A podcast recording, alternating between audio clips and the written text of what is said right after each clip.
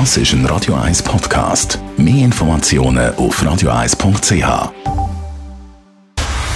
Dr. Age. Der Vincenzo Paolino beantwortet die brennendsten Fragen rund ums Leben im Alter. Jetzt auf Radio 1. Non, je ne regrette rien, hat Edith Piaf gesungen. Non, rien de rien. Nein, ich bereue Dr. H. Vincenzo Paolino, ist das eine gute Einstellung, wenn man so aufs Leben zurückschaut?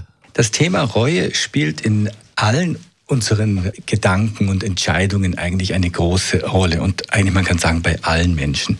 Was ist denn eigentlich Reue? Ich habe mir das mal überlegt und rausgesucht.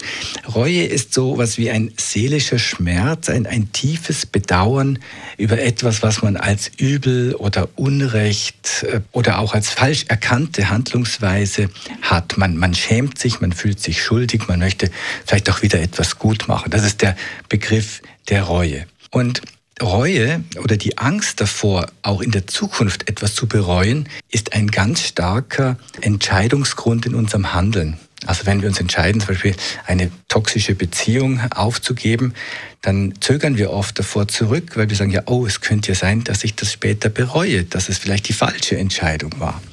Und das kann einen tatsächlich äh, hemmen und hindern, überhaupt Entscheidungen, auch wenn sie dringend nötig wären oder sogar sinnvoll wären. Und ich glaube, es ist gut, wenn man sich überlegt, wie kann man denn Reue vermeiden?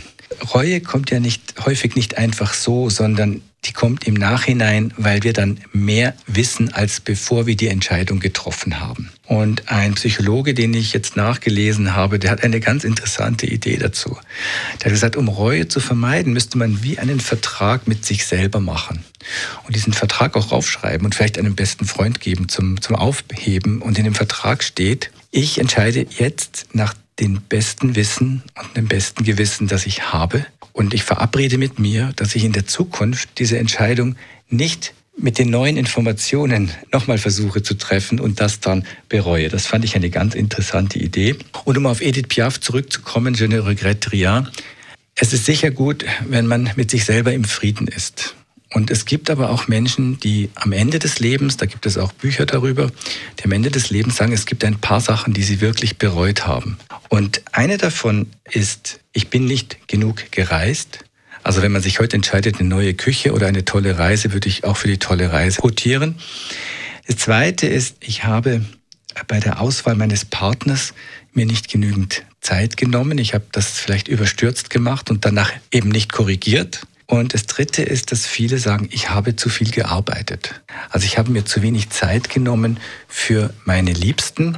Und der letzte Punkt, ich habe nicht Dinge in Ordnung gebracht mit meinem Kind oder mit, äh, mit einer Beziehung, die ich hätte noch in Ordnung bringen können. Und das bereuen viele am Ende des Lebens. Und da kann man dann wirklich nicht mehr viel machen. Besten Dank, Dr. H. Vincenzo Paulino. Dr. Age. Jeden Sonntag auf Radio 1. Unterstützt von Alma Casa. Wohngruppe mit Betreuung und Pflege rund um die Uhr.